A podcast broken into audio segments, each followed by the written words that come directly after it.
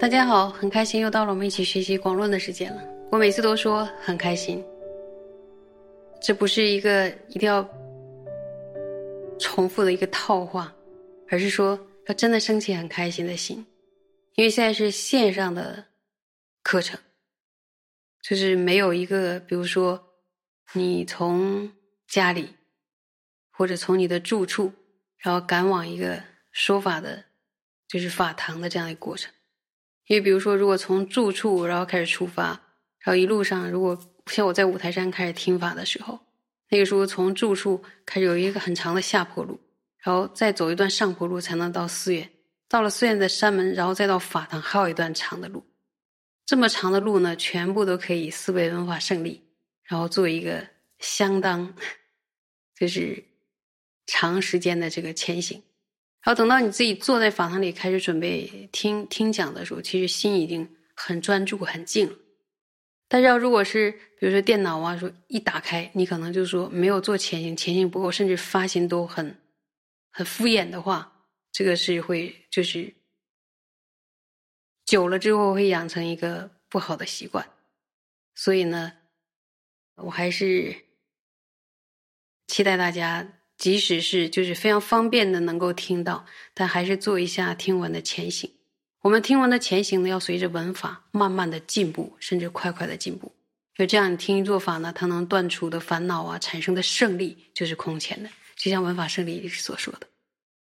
好，请大家翻开广论，我们要开始喽。翻开广论三百八十四页第一行，那么校定本是在。一百零六页第五行，让我们一起来看原文。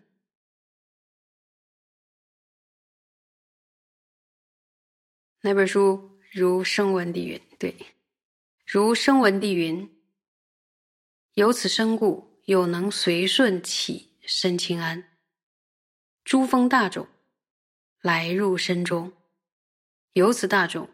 于身转时，能障乐断诸烦恼品，身粗重性，皆得遣除；能对治彼，身轻安性，遍满身中，状如满意。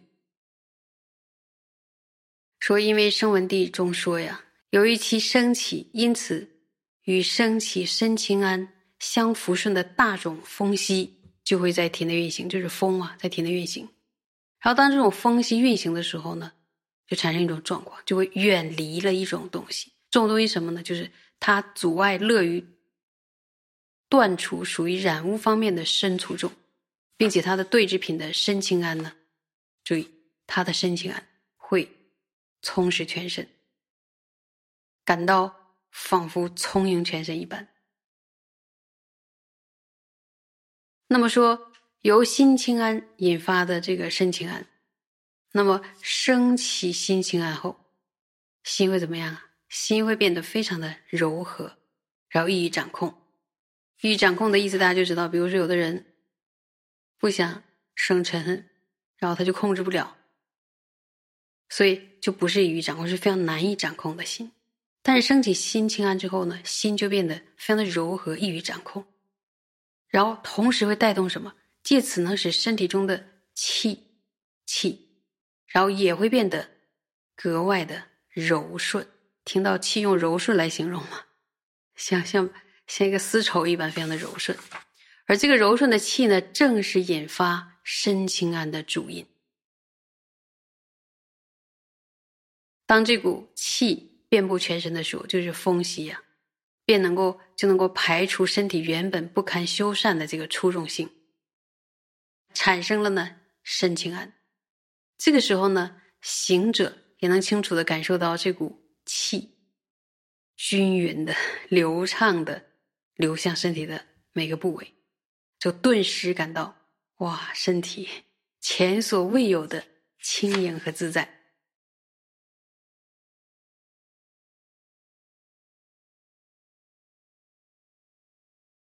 在经典中也时常提到风心同转的概念，也就是呢，心的运运转必须借助风，或者称为这个风叫气也可以，借助这个风或气的这个力量。那如果举个譬喻的话，就像一个骑士，还有他和他所骑乘的马，那么这两者的关系是非常密切的。马比喻什么？就是比喻风息或者气。那其实就比喻心，比喻我们的心。大家可以想想，当心情平静、波澜不兴的时候，气会怎样？就那句话，哎，变得非常的柔顺。然后相反的心情暴躁的时候，脾气暴躁的时候，这个气或者风息也会变得异常的粗暴。其实大家可以自己观察一下自己，当嗔嗔心升起的时候，又正在发脾气的时候，然后自己的呼吸状态，然后自己的心跳。然后发现呼吸急促，然后大力，心跳加快，而且那时候你认真的体会到头还有胸闷等等诸多的不舒服，这就是呢嗔心影响了气或者风息。那反过来，反过来，那当我们感到压力、恐怖，有的时候觉得自己快生气了，那刻意去调息的时候，注意刻意去调息的时候，让这个呼吸。啊，首先是注意到自己的呼吸，然后再去一点点的调息的说，随着呼吸慢慢的变深，情绪会变得平稳，有体会过吧？哎，情绪会变得平稳，所以呢，骑士和马，他们的关系真的会很亲密，而且相互影响。我们有了解了解到说一些。科学科学工作者，他们也透过实验呢，其实证明心念对身体会造成直接的影响。但是到底影响到什么程度呢？精确的能够分析出心与气之间的关系关联性，还是很难很困难的。像就是有些人甚至还不了解，心情的起伏会影响身体的气的流动。然后气呢，又会导致身体的各种症状，就生病了。然后不了解的状态下呢，然后就会把病情的这个生病了的根源完全归咎于就是器官啊或者神经系统啊或者血管这个组织上。然后我们去检检查的时候，透过仪器无法检查出那个问题的时候，然后可能就会说没没什么问题，但是这个这个病人还是。很不舒服，就是这个状态呢，就是说，体内的东西可能是无法用仪器全部检测出来的，这还是有病因。这个这个病因当中呢，可能就包括情绪的不稳定性与这个气它的流动的这个问题。那么今年就是我们连续两年嘛，都在全球都在疫情的这个状态下艰难的走过去。所以这个时候呢，如果能怀着就是慈悲的心，或者说一个勇于面对他的一个很积极的心态，那么大家想想，那这种心会不会影响我们体内的气？然后影响我们体内气，我们我们就会不会产生由于负面作用带动了很很暴躁的气，然后所产生那种症状。所以心还是那个骑士，他还是还可以拉着这个。拉着他的那个坐骑，所以从这样的一个角度观察的话，有人说心就积极的心态就是一种免疫力，因为它可以让我们的身体也出现积极的那种向好像发展的这样的一个状态。好，我们接着往下看，看原文，此身清安。为极乐以内身处尘，非心所法。如安徽论师云：“欢喜摄持身内妙处，应当了之，是身清安。”契经中说：“亦欢喜时，身清安故。”谁说了？安徽论师是吧？说其中身清安是身体内在的一种非常愿意的处，而不是心所。为什么？因为安徽论师也曾经说过：“应当了之。如果是被欢喜摄持的殊妙深处，就是身清安。因为经典中提到，如果内心欢喜，身体就会清安。有没有发现内心的欢喜会带动身体？所以要常常修欢喜心。欢喜心没有怎么办？要把它修出来。怎么修呢？想各种办法。那么这个身清安呢，就是极乐意的内身处成，说非心所法。这句话什么意思？就身清安是身体的一种处，它不是心法。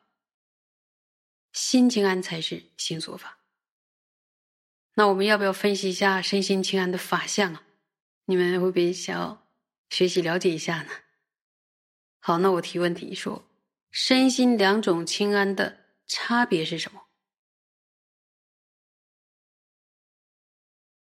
身心两种清安的差别在于，心清安是心法，而且是心法中的心所法；身清安呢，则是什么色法，是属于色声香味触中的什么呀触。